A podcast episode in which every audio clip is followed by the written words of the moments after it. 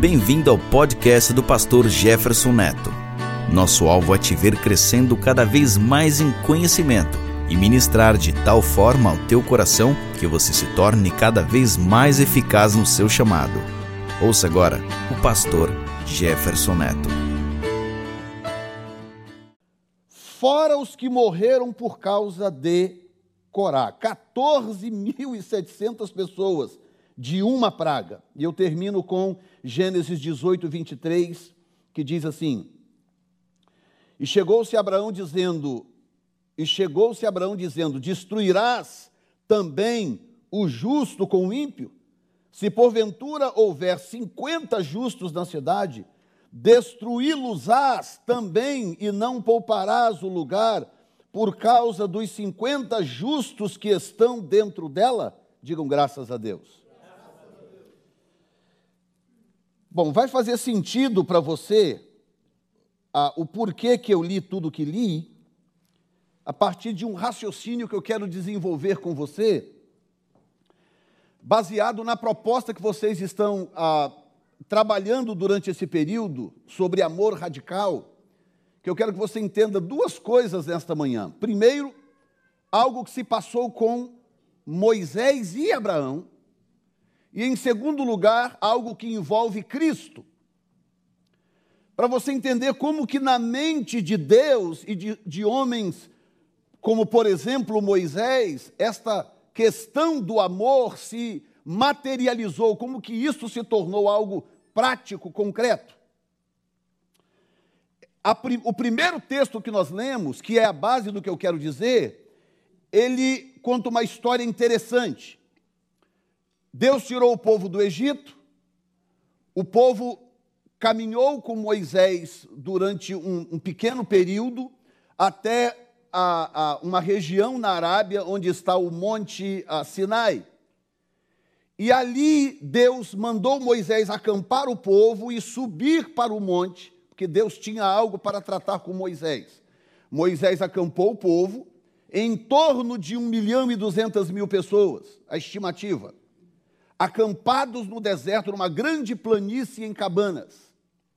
Moisés subiu a montanha, o topo do monte, o monte mais alto de uma cordilheirazinha de montes, e lá ficou. Ninguém sabia, o próprio Moisés não sabia, muito menos a congregação de Israel sabia quanto tempo Moisés ia ficar em cima do monte.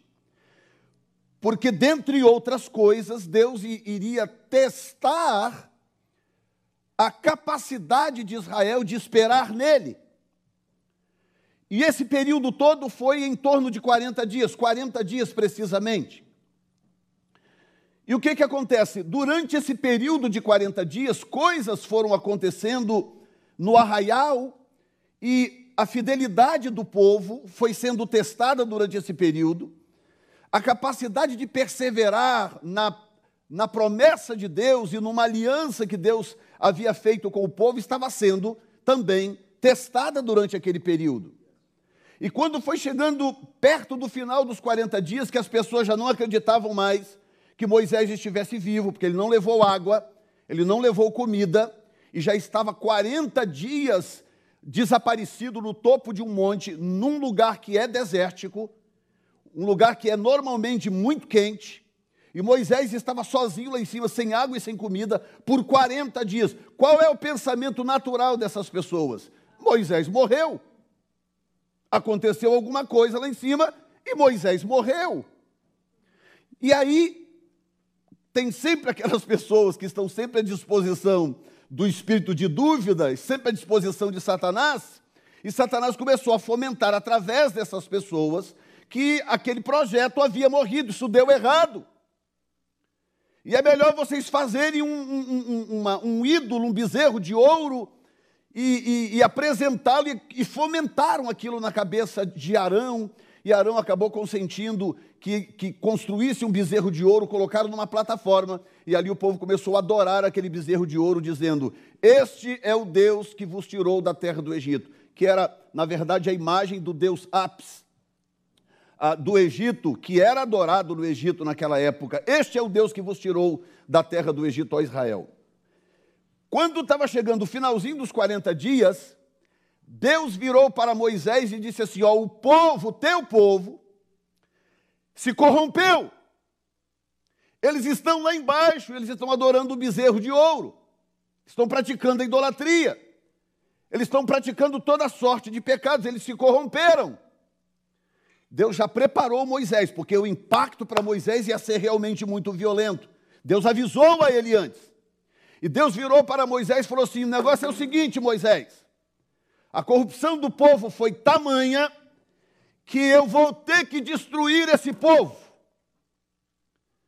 Deixa-me, e tem uma expressão tão interessante no versículo 10 que diz assim: Agora, pois, deixa-me que o meu furor se acenda contra eles e os consuma, e eu farei de ti uma grande nação. Aqui nessa questão do deixa-me, tem uma questão aqui sobre o princípio de autoridade que eu não, não vou entrar porque não dá tempo, mas o que eu quero mostrar para você é como que Deus como que Deus nos permite interagir com a sua misericórdia. Diga comigo assim: Deus quer que eu interaja com a sua misericórdia. É mais ou menos o seguinte: Deus é movido pela justiça, Deus é um Deus justo, ele se move por justiça. E por justiça ele estabeleceu algumas questões, por exemplo, a alma que pecar, esta morrerá. Então há um princípio: pecado gera morte. É um princípio divino. Por quê? Por causa da justiça. Ok, então por que, que todos nós não estamos mortos? Todos nós não estamos mortos porque ele criou mecanismos para que nós pudéssemos interagir com a sua misericórdia. E o, o bom de Deus é isso. Por que, que nós não conseguimos entender Deus 100%? Porque nós não conseguimos entender como que um ser pode ser perfeita e eternamente justo e ao mesmo tempo perfeita e eternamente misericordioso. Como que um ser pode ser tão cheio de justiça e ao mesmo tempo, na mesma proporção, tão cheio de misericórdia? Nós não conseguimos entender porque nós não conseguimos ser assim. Nós ou pendemos para um lado ou pendemos para o outro. Deus é perfeitamente as duas coisas.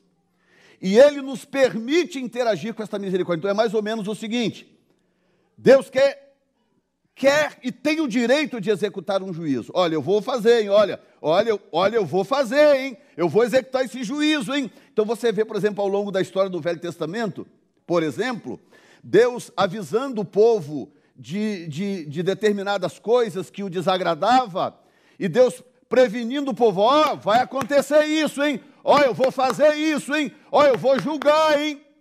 E Deus começa a avisar, como que literalmente dizendo: olha, eu vou fazer, eu posso fazer, eu quero fazer, mas se você clamar, se você levantar um clamor, se você acordar a tempo, se você provocar a minha misericórdia, ela é tão eterna e tão grandiosa quanto a minha justiça.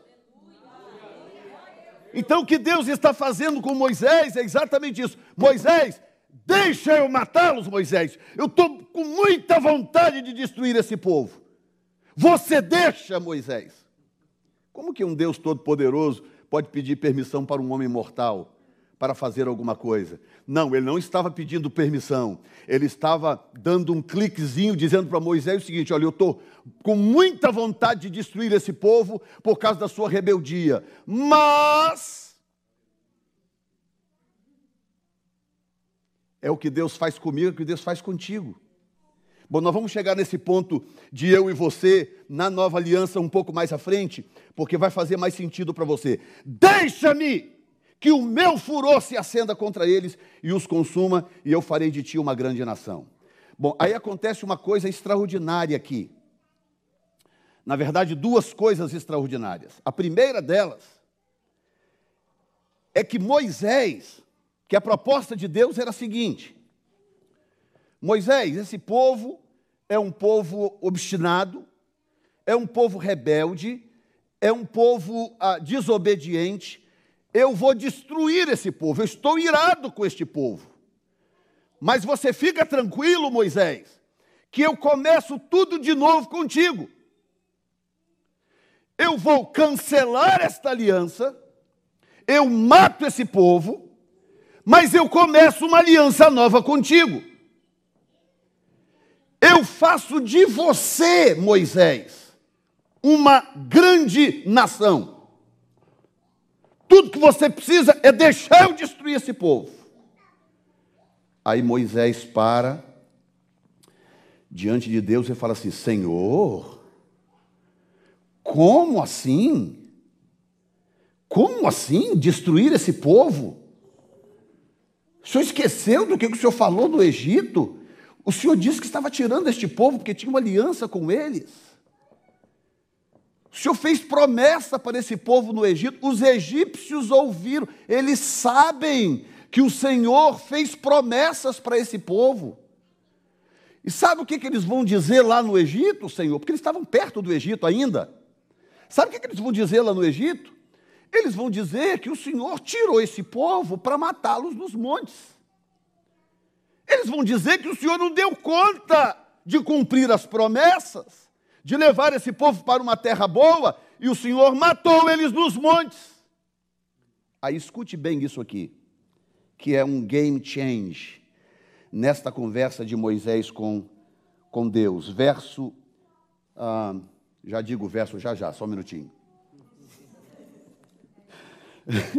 Verso 13. Uh, Jesus. Deus me ajude a passar para você isso que ele me mostrou ontem à noite. Lembra-te, isso é Moisés falando com Deus. Lembra-te de Abraão, diga comigo, lembra-te Lembra de Abraão. E ele vira para Deus e fala assim: lembra de Abraão, aí ele cita Isaac e Jacó, teus servos, olha bem, aos quais por ti mesmo tens jurado, e lhes disseste: multiplicarei a vossa semente como as estrelas dos céus, e darei a vossa semente toda esta terra. O que, que acontece que eu, eu realmente não sei se Moisés fez o que eu vou dizer para você agora conscientemente, ou se ele foi salvo pelo amor abnegado. Uma das duas coisas. O que, é amor abnegado? Amor abnegado é aquele amor descomprometido de interesses. O amor abnegado é aquele que coloca o outro antes.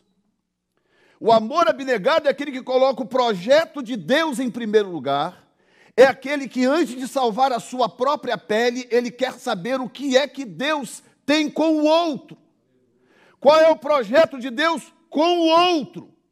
Qual é a aliança que já está estabelecida antes de mim? Escute bem, existem alianças aqui neste ambiente anteriores à tua. Há alianças de Deus aqui com pessoas que antecedem a aliança pessoal que Deus tem com você. E muitas vezes Deus vai testar o nosso coração para saber se a, a, a, o meu compromisso com a minha aliança, que tem respaldo no meu próprio nome, na minha própria identidade, é colocada em primeiro plano em relação à aliança que Deus tem com pessoas à minha volta. Porque quando eu quando eu estou cheio de orgulho, quando eu estou cheio de, de, de qualquer sentimento que não seja abnegação, eu sempre vou colocar os meus interesses em primeiro plano. Sempre.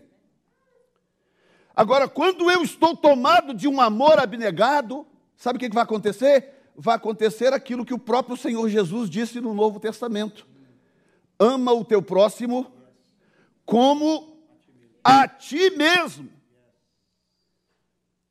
O Senhor nos orientou a colocar sempre a causa do outro antes da nossa própria causa, como ele fez comigo e com você. Você já pensou se Jesus, durante os dias que ele tivesse aqui, ele pensasse: come on, eu, eu, eu sou filho de Deus. Jesus tinha memórias eternas do céu. Ele, ele, mesmo em forma física, ele tinha memórias eternas. Ele não deixou de ser quem ele, já era eternamente. Pai, glorifica-me agora, eh, glorifica-me agora com aquela mesma glória que eu tinha contigo antes que o mundo existisse. Então ele tinha as memórias eternas perfeitamente a, a funcionando. Falei, come on, eu sou quem eu sou, eu sou o filho de Deus, eu sou, eu sou o Senhor, sem mim nada do que foi feito se fez. Então quer saber de uma coisa? Em primeiro lugar, a minha aliança. Em primeiro lugar, o que eu quero, a minha vontade, o meu bem-estar. Não, ele abriu mão de tudo isto, ele foi abnegado a ponto de abrir mão da sua própria segurança por causa da tua aliança. Ele, ele abriu mão temporariamente da sua aliança pessoal para que você pudesse ter uma. Para que a sua aliança pudesse vingar.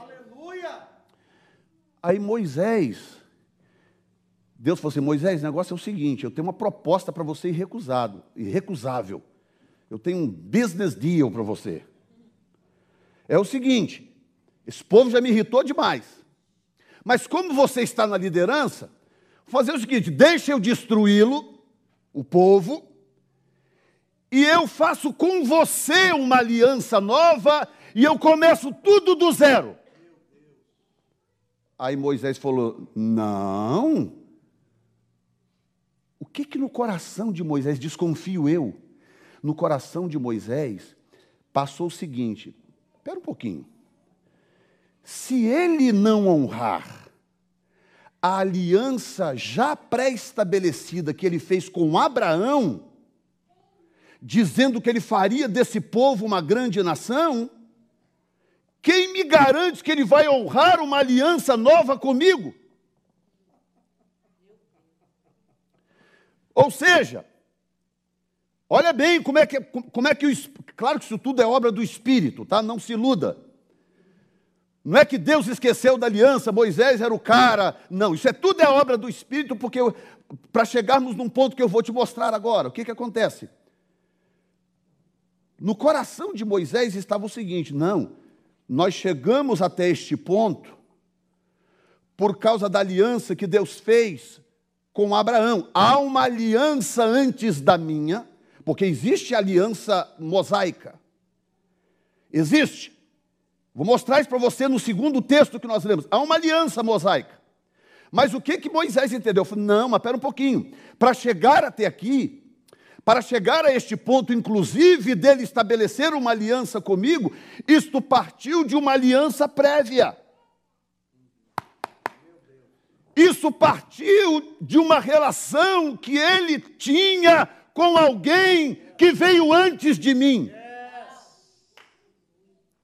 E agora ele está estabelecendo uma aliança comigo. E quer saber de uma coisa? Moisés teve experiências com Deus, por exemplo, que Abraão nunca teve. Escute bem.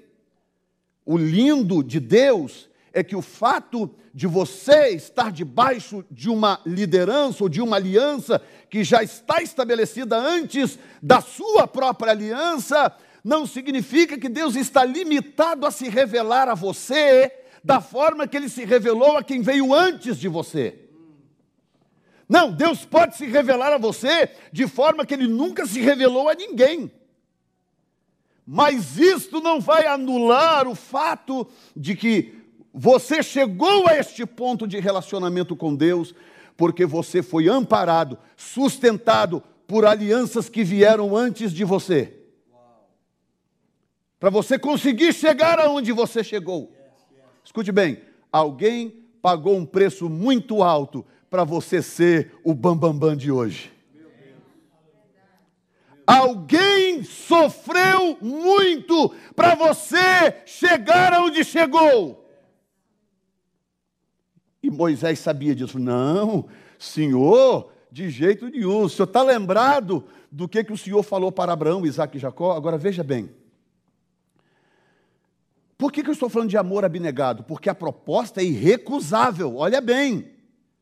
A proposta é: vamos fazer um reset aqui, Moisés eu gosto de você, você é um cara submisso, você é isso. Vamos fazer um reset aqui? Eu cancelo tudo que fizemos até agora e eu começo contigo uma nova aliança. Eu faço de você uma nova nação. Em outras palavras, ao invés de ser o povo de Abraão, ao invés de Abraão ser o grande patriarca do povo de Israel. Hoje esse patriarca seria Moisés. O nome dele estaria numa outra, numa outra plataforma, numa outra galeria. Está entendendo? Coisas que o diabo poderia lançar no coração de Moisés se ele tivesse dado a brecha. Moisés, pensa bem, cara, rapaz, pensa bem, olha bem. No futuro o povo vai estar falando de você, não de Abraão. Ao invés de Abraão, de Isaac e de Jacó, é de você, cara, que o povo vai estar falando. É o teu nome, velho, que vai estar na, nos livros, é o teu nome que vai estar nos cursos de teologia. Cara, você vai ser o cara. E aí Moisés tinha que tomar uma decisão, e a decisão era o seguinte: ou eu embarco nesta que era um teste de Deus. Era um teste. Porque oh, Deus não tem condições de estabelecer com você uma aliança confiável se você não é fiel bastante para proteger a aliança do outro. Se você não sabe proteger a aliança alheia, você não é apto a uma nova aliança. Olha bem o que Jesus disse. Olha que coisa chocante. Veja bem, Jesus, hein? Não estou falando de qualquer um, não, eu estou falando dele, Jesus. Olha o que, que ele disse em Mateus 5,17. Jesus chegou fazendo coisas que ninguém nunca fez. Ninguém nunca andou sobre as águas. Ninguém nunca alimentou cinco mil pessoas com pães e peixes. Ninguém nunca a, a, ressuscitou mortos na proporção que ele fez. Ninguém nunca levantou paralíticos. Ninguém nunca falou com o vento e com a tempestade e eles obedeceram instantaneamente. Jesus era o cara completamente diferente de tudo que já se ouviu falar na face da terra.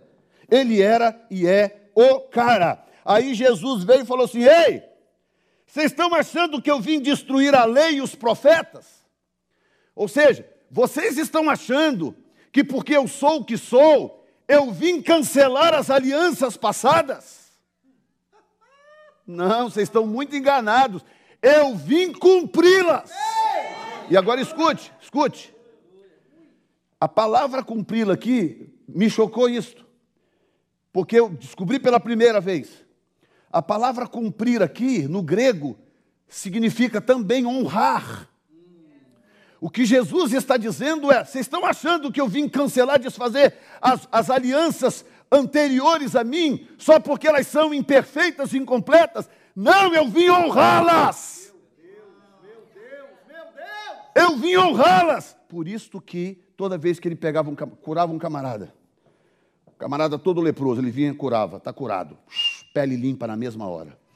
Ele falava assim: vai lá agora e dá aquela oferta que Moisés falou na sua aliança. Vai lá e cumpre com aquela aliança, os dizeres, as determinações daquela aliança. Vai lá, cumpre com aquela oferta. E ele fez isso muitas vezes para que, escute bem, irmãos, por que, que o amor de Jesus é o amor mais abnegado de toda a história? Por quê? Porque sendo um homem tão completo, tão perfeito, tão absoluto, o único homem perfeito que pisou na face da terra, o único, o único, e que permaneceu perfeito. Pastor, e Adão? Adão foi a história que falou aqui o, evangelista Eronitso. Adão foi muito bem até um certo ponto, mas fracassou no paraíso. Jesus nasceu perfeito, viveu perfeito, morreu perfeito, ressuscitou perfeito e, portanto, permanece perfeito até este momento. Por isso que ele podia fazer coisas que ninguém nunca fez na história da raça humana, ele fez coisas que ninguém nunca fez. Mas agora que coisa tremenda, veja bem, ele nunca precisou desfazer do que havia sido estabelecido anteriormente para poder se estabelecer como sendo o cara. Ele não precisou negar Moisés, não precisou negar Abraão, não precisou negar. Ele usou até do testemunho de um cara que foi um, um, um, dos, uma, uma das histórias mais, pelo menos, interessantes da Bíblia, para não dizer outra coisa, que é o caso de Jonas. Você lembra bem da história de Jonas? Como que Jonas se tornou conhecido? Jonas se tornou conhecido por quê? Porque ele fez um grande feito, porque ele fez. Não, Jonas se tornou conhecido por causa de uma grande história de desobediência a Deus. A, a, a história que deixou Jonas famoso foi a sua desobediência a Deus. Agora, olha bem a humildade de Jesus, olha a abnegação de Jesus. Quando ele é capaz de olhar para uma pessoa e ele tirar exemplos dos seus acertos e dos seus erros. E a ponto de dizer: Ei, vocês estão querendo um sinal? Pois eu digo para vocês: o único que vocês terão é o sinal de Jonas. O único sinal que eu vou dar para vocês é o sinal do profeta Jonas. Ou seja, ele lança a mão da história de um cara que aparentemente fracassou. E ele diz: Eu vou dar para você esse sinal, não de fracasso, mas no sentido de estar três dias e três noites no ventre da terra, assim como Jonas esteve no ventre da baleia. E agora, aqui que vem. Jonas nunca teria estado no ventre da baleia se ele não tivesse passado por aquela experiência desagradável de desobediência. Deus usou a sua experiência de desobediência para escrever uma história, para deixar alguns exemplos, exemplos estes que Jesus depois usaria e falaria para o bem de todos nós. Quem está entendendo? Amém. Agora veja bem que coisa tremenda. Lembrando que a experiência do Monte Sinai aconteceu antes, por isso que eu quero que você entenda isso agora. Que horas que eu tenho que terminar? Meio-dia e 56? Não, meio-dia e 56 agora. Hã? Olha bem, em Números 16, 41, de novo volta a acontecer uma cena em que Israel irrita tanto a Deus que Deus quer matar de novo o povo. Tá? É porque você é muito certinho, você nunca passou por situações de você viver algo que Deus quisesse te matar, né? Nunca. Eu já, você nunca, né? Mas olha bem, mas no dia seguinte toda a congregação dos filhos de Israel murmurou contra Moisés e contra Arão, dizendo: vós mataste o povo do Senhor. E aconteceu que, ajuntando-se a congregação contra Moisés e Arão, virando-se para a tenda da congregação, eis que a nuvem a cobriu e a glória do Senhor apareceu. E vieram, pois, Moisés e Arão perante a tenda da congregação. Então falou o Senhor a Moisés, dizendo: Levantai-vos do meio desta congregação e a consumirei, como no momento então se prostraram sobre o seu rosto. Escute bem. O povo pecou de tal forma que Deus falou: Não, agora é demais, eu vou destruir todo mundo quando Deus falou, eu vou destruir esse povo, Moisés e Arão correram, o tabernáculo estava aqui, e havia um pátio enorme no, em frente ao tabernáculo, normalmente as pessoas congregavam, reuniam. O tabernáculo estava aqui, a glória de Deus desceu sobre o tabernáculo, o povo estava lá murmurando, e Deus ia destruir o povo com o fogo do tabernáculo. Moisés e Arão vieram e se colocaram entre o altar entre o tabernáculo e o povo. E ali eles se colocaram ali porque eles sabiam. Moisés sabia que ele, Deus não destruiria. Moisés sabia que Deus não ia destruí-lo. Deus não ia destruir ele e Arão. Então ele veio se colocou entre Deus e o povo. Aí Deus falou assim: Moisés, você e Arão, saiam daí agora, porque eu vou destruir esse povo de uma vez. Quando Deus falou assim, ao invés deles saírem correndo, ah, não, o boss mandou, né, vocês que se virem, vocês que se virem. Não, ao invés deles saírem, o que, que eles fizeram? Eles se prostraram. Veja bem, eles estavam de pé. Quando Deus falou, saia daí agora, porque eu vou destruir esse povo. Eles se prostraram com o rosto no chão. Agora, irmãos, olha que coisa fantástica se prostraram com o rosto no chão. Deus havia acabado de falar com Moisés. Moisés não responde a Deus. Depois você veja o texto por conta própria. Ele não responde diretamente a Deus. Ele se prostra com o rosto no chão, ele, ele e Arão. E ele vira para Arão com o rosto no chão. Fala assim: Arão, pega depressa o incensário, rápido, corre no meio da congregação, Arão. Coloca fogo do altar no incensário, coloca o incenso aromático. Arão, rápido, corre Arão no meio do povo. Deus estava lá falando, ele cai com o rosto no chão, e ele fala: Arão, rápido, Arão, corre. Tipo assim, Arão, rápido, antes que ele faça algo. Corre, Arão, intercede pelo povo. Arão levanta rápido, pega o incensário de ouro, coloca o fogo lá do altar, só podia ser do altar, fogo do altar, incenso, corre no meio do povo, no meio. Ele se põe no meio do povo. Aí Moisés diz assim: Oh meu Deus. Diz Arão: corre, porque a praga já começou. Começou a praga, Arão. Ok, qual é a diferença? Ah, eu quero tanto que Deus te abençoe com isto. Por que que na segunda experiência morreram 14.700? Quando na primeira experiência não chegou a morrer ninguém. Aconteceram umas mortes depois, pela espada de Moisés, que é uma outra história, mas Deus não matou ninguém na primeira experiência. Na segunda experiência, por mais que Moisés corresse e agisse de forma ágil, 14 mil, você consegue imaginar 14.700 corpos espalhados no chão do deserto? Como que se faz 14 mil covas? cai um avião aí, morre 250 pessoas, a gente fica, todo mundo fica abaladíssimo. O mundo inteiro fala sobre isso, 14 mil e 700 pessoas. E aí o Espírito Santo me falou algo esta noite, que para mim foi muito chocante. O que, que acontece? Na verdade, Moisés fez algo na primeira experiência que ele esqueceu de fazer na segunda.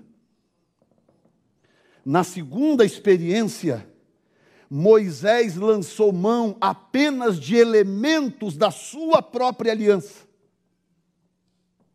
Sumo sacerdote, que não havia na aliança abraâmica, incensário de ouro, que não tinha na aliança abraâmica, a, as essências aromáticas, que não havia na aliança abraâmica, a expiação que não havia na aliança abraâmica, todos os elementos que Moisés usou na segunda experiência eram da sua própria aliança, a aliança mosaica. Funcionou? Funcionou porque ele conseguiu parar a praga, mas ele só conseguiu parar a praga depois de 14.700 pessoas mortas. E o texto diz que Abraão, que, que Arão mesmo correndo, eu não sei que praga é essa, o que, que Deus fez, alguma coisa muito grave, para em questão de minutos 14 mil pessoas morrerem, nós não estamos falando de um surto de gripe.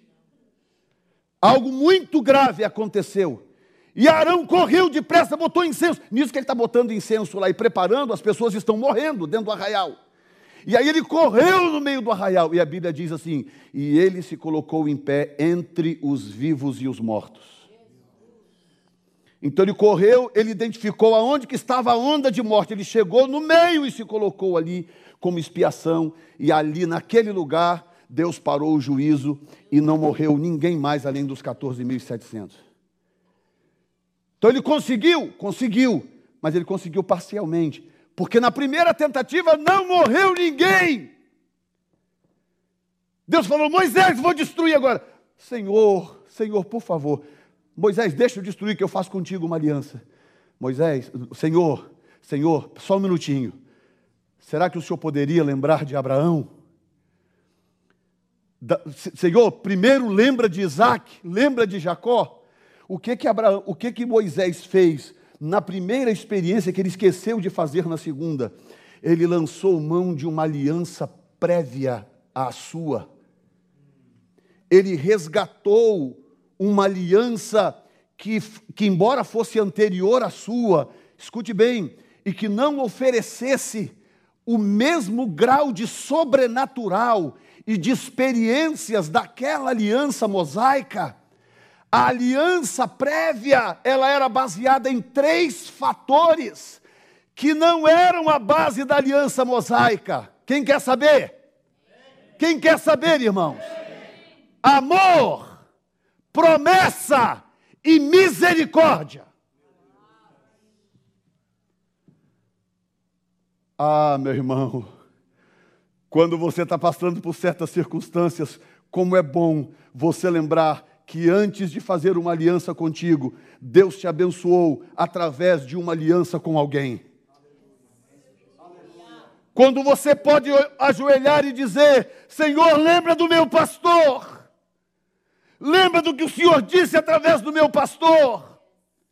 Senhor, lembra do que o Senhor disse através do missionário Fulano, através de quem trouxe o Evangelho para esta terra. Há alianças de Deus anteriores à sua que poderão salvar a sua vida. Por isso que o arrogante não tem lugar diante de Deus. Eu exalto o humilde, mas eu abato o soberbo, diz a Bíblia. Sabe por quê? porque o soberbo só valoriza a sua própria aliança. O arrogante é aquele que acha que a sua aliança com Deus é a melhor de todas e está acima de tudo e de todos. Por isso que Deus abate esse tipo de gente. Deixa eu te dizer uma coisa, que não, talvez nem era parte da mensagem, mas o futuro de qualquer arrogante, qualquer soberbo é ser abatido por Deus. Agora, o humilde é aquele que sabe dos seus limites, sabe das suas. Pastor, mas você não está entendendo, eu tenho revelações de Deus profundas, pastor. Eu, eu pastoreio, já pastoreei gente que tiveram experiências com Deus que eu, Jefferson, nunca tive. Pastor, você não está entendendo, eu tenho uma intimidade com Deus violenta demais. Pastor, Deus me mostra tudo, Deus fala comigo. Pastor, eu sou isso, eu sou aquilo. Maravilha, glória a Deus, mas alguém pagou um preço muito alto de abnegação para você chegar a este grau de intimidade com Deus. Por isso que quando você ama a aliança do outro, Moisés, eu vou começar tudo contigo. Não, Senhor, não. Lembra da aliança que o Senhor fez com Abraão. É por causa daquela aliança, Senhor, que chegamos até aqui. Lembra daquela aliança, Senhor. Não tem problema, não, Senhor. O nome de Abraão pode continuar no topo, o nome dele. Só não se esqueça daquela aliança.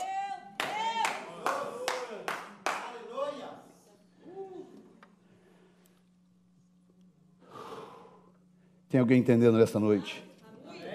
Veja bem, a aliança mosaica era uma aliança muito forte, fala-se dela até hoje, Jesus falou muitas vezes dela, mas é uma aliança firmada em cima de realizações, em cima de atos. A aliança mosaica era uma aliança baseada, era um pacto de realizações. Por isso que as pessoas estavam sempre devendo. Por quê? Porque elas nunca conseguiam mas tinha que fazer. Pecou, traz o cordeiro, sacrifica. Pecou de novo, outro cordeiro, sacrifica. Tinha que fazer, porque era uma aliança baseada em obras. A aliança abraâmica, completamente diferente. A aliança abraâmica era baseada em promessa, amor e misericórdia. Abraão não tinha feito nada para Deus até o dia em que Deus apareceu para ele e lhe fez uma promessa nada, ele não tinha feito nada. Deus veio porque o amou. Deus veio porque decidiu lhe fazer uma promessa que mudaria a história de todos nós.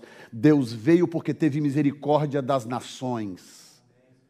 E Deus fez uma aliança com ele, uma aliança baseada no amor, na misericórdia e, e, e, e na promessa. E, Moisés entendeu isto, falou: Não, eu, que jeito nenhum, eu prefiro ficar debaixo daquela aliança. E agora eu termino com isso. Me dê dois minutos. Quem me dá dois minutos aí? Amém. Dois, quatro, seis, oito, dez, doze. Ok, já está bom. Eu termino com isto. Uh, Jesus. O Espírito Santo me falou algo que mexeu muito forte comigo. Por que, que Deus poupou Israel, mas não poupou Sodoma e Gomorra?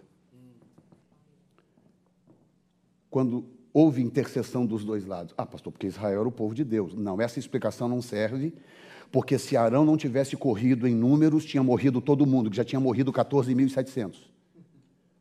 Tá? Então essa explicação não serve. Se, morreu 14.700, se morreram 14.700, então não poderiam ter morrido 50 mil, 100 mil, 500 mil, 1 milhão? Poderia ou não? Poderia. Então não é esta a razão. A razão é muito simples. Pode ficar de pé, porque isso me ajuda a pregar um pouco mais tempo. Eu estou terminando. Mas eu não posso deixar você embora sem isso que eu vou dizer agora. Veja bem. Abraão não tinha nenhuma aliança prévia como referência. Preste atenção nisso. Abraão não tinha nenhuma aliança prévia como referência. Nenhuma. Não há histórico pré-abraâmico de aliança. Pastor, e Noé? Não, aquela ali é uma aliança para o dilúvio. Fez o dilúvio, acabou o dilúvio, descer da arca, ninguém mais ouviu falar de Noé. Eu estou falando de aliança, covenant, como, como no caso de Abraão, de Isaac, de Jacó, de Moisés, de Davi, etc.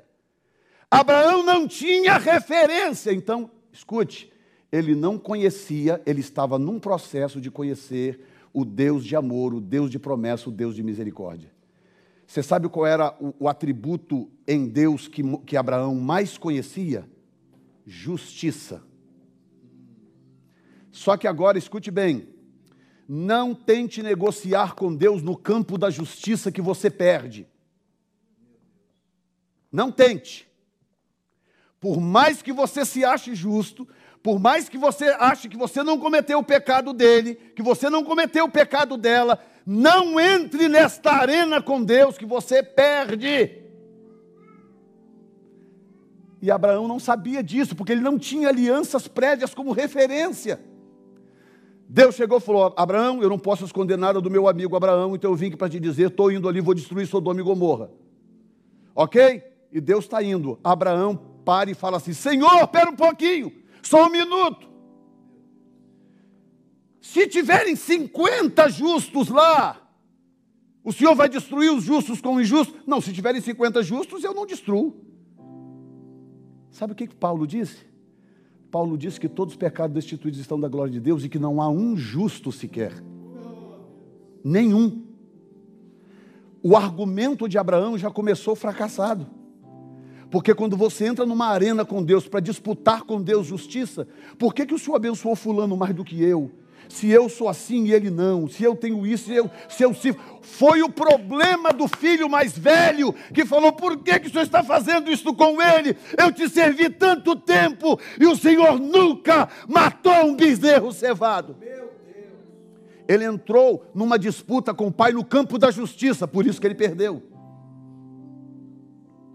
Aí Abraão chegou e falou assim: Senhor, espera um pouquinho. E se tiverem 45, não destruirei. E 40, não. E 30, não. E 20, não destruirei. E ele foi descendo, descendo, chegou um ponto que esgotou o argumento. E aí eu, eu quase que posso ouvir, né? O Senhor indo, ele acompanhado de dois anjos, indo em direção, indo em direção a Sodoma e Gomorra e Abraão encerrando o seu argumento, e Deus pensando consigo assim: Oh, Abraão, você usou o argumento errado. Se você tivesse usado, Abraão, o argumento da misericórdia, o argumento do perdão, se você tivesse usado, Abraão, o argumento da graça, oh, Abraão, se você tivesse clamado por esta cidade, por misericórdia, o resultado teria sido outro. E Deus destruiu Sodoma e Gomorra. Por que, que ele destruiu lá e não destruiu aqui na experiência de Moisés? Duas razões simples, eu termino com isso.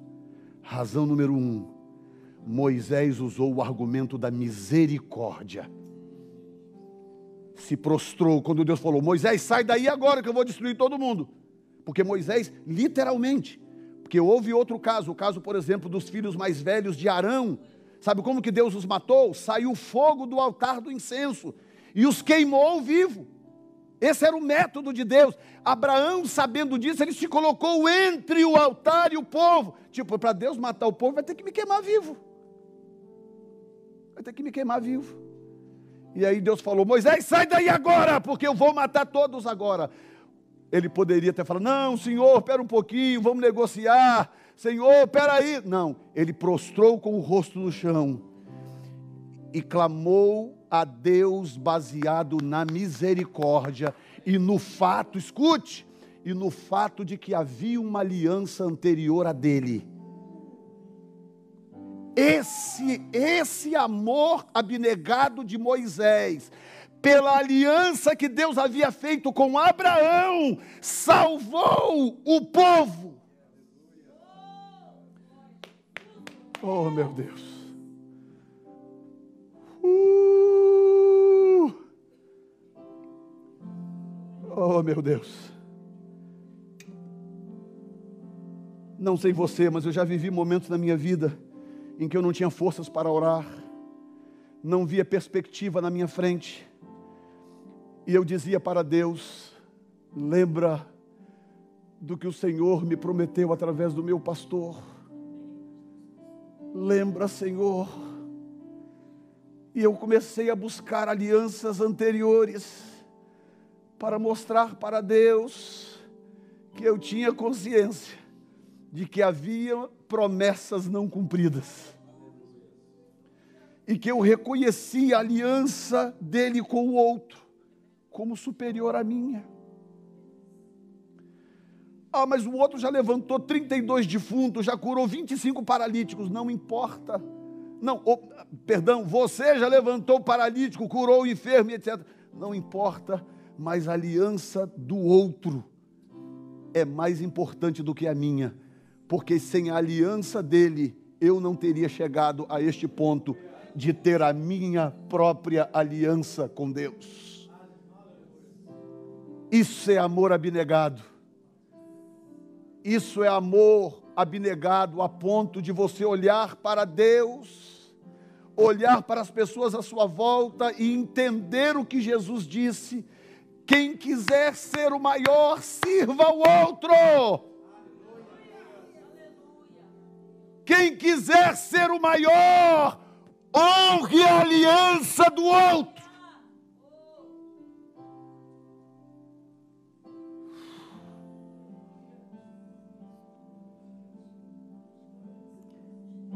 Eu queria orar por você neste momento. Se o pastor me permitir mais uns 30 segundos. Se você puder sair do seu lugar e vir à frente, mas espera um pouquinho. Só saia do seu lugar e venha à frente. Se nesta manhã você estiver disposto a fazer um pacto com a aliança do outro, a começar pela aliança deste homem e daquela mulher, do casal que pastoreia esta igreja. Há uma aliança.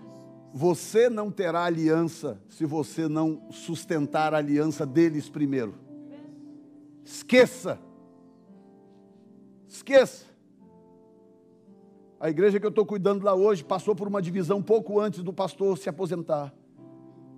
O indivíduo, escute bem, o indivíduo que o pastor ia empossar no seu lugar não quis esperar o tempo de Deus, rachou a igreja, saiu com um grupo de 10, 15 pessoas. Começou uma igrejinha lá num canto. O pastor já tinha determinado no seu coração que um ano depois ele ia se aposentar e ele ia passar a igreja para ele. Ou seja, ele seria pastor hoje, ele ia ser hoje pastor cuidando de um rebanho, mas ele seria pastor hoje protegido pela aliança do outro. Sabe o que, que aconteceu? Está lá num cantinho de uma rua, binguando, sofrendo e minguando. Enquanto que a igreja legítima, sustentada pelas alianças anteriores, em um ano triplicou de tamanho. Ah, se você entender o valor da aliança, a aliança que Deus fez com o outro, Saia do seu lugar e venha à frente, me dê 30 segundos, um minuto. Eu quero orar por você nesta noite. E o seu amor é tão grande, incondicional. Deus me ama e Ele está sempre de braços abertos para mim. Mesmo sendo assim, pobre pecador, Deus me ama. Oh, meu Deus, e que amor extraordinário é este. Mesmo sendo falho, mesmo sem merecer, Deus me ama.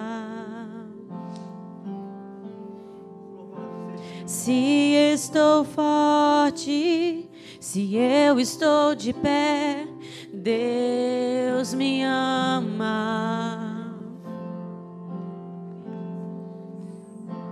Se estou fraco, se eu estou caído, Ele não deixa de me amar. Sem o seu amor,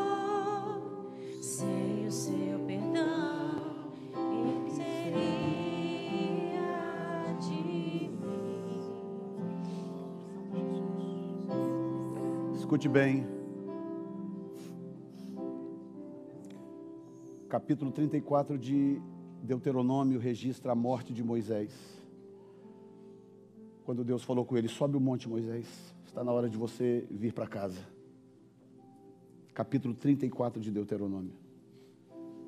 No capítulo 33, um capítulo antes, ele cita todas as tribos por nome. Ele começa com Ruben, e ele vai lançando uma palavra de bênção sobre todas elas, uma tribo de cada vez por nome. Versículos antes dele morrer. Sabe o que isso significa?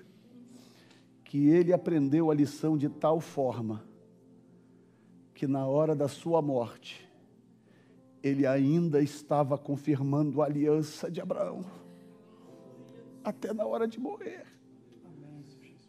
Ele poderia ter pronunciado o nome dos próprios filhos. Não, ele pronunciou o nome dos filhos de Abraão, de Isaac e de Jacó, nome por nome, dizendo: Senhor, eu estou morrendo, chegou a minha hora, mas Senhor, lembra desta aliança. Lembra desta aliança.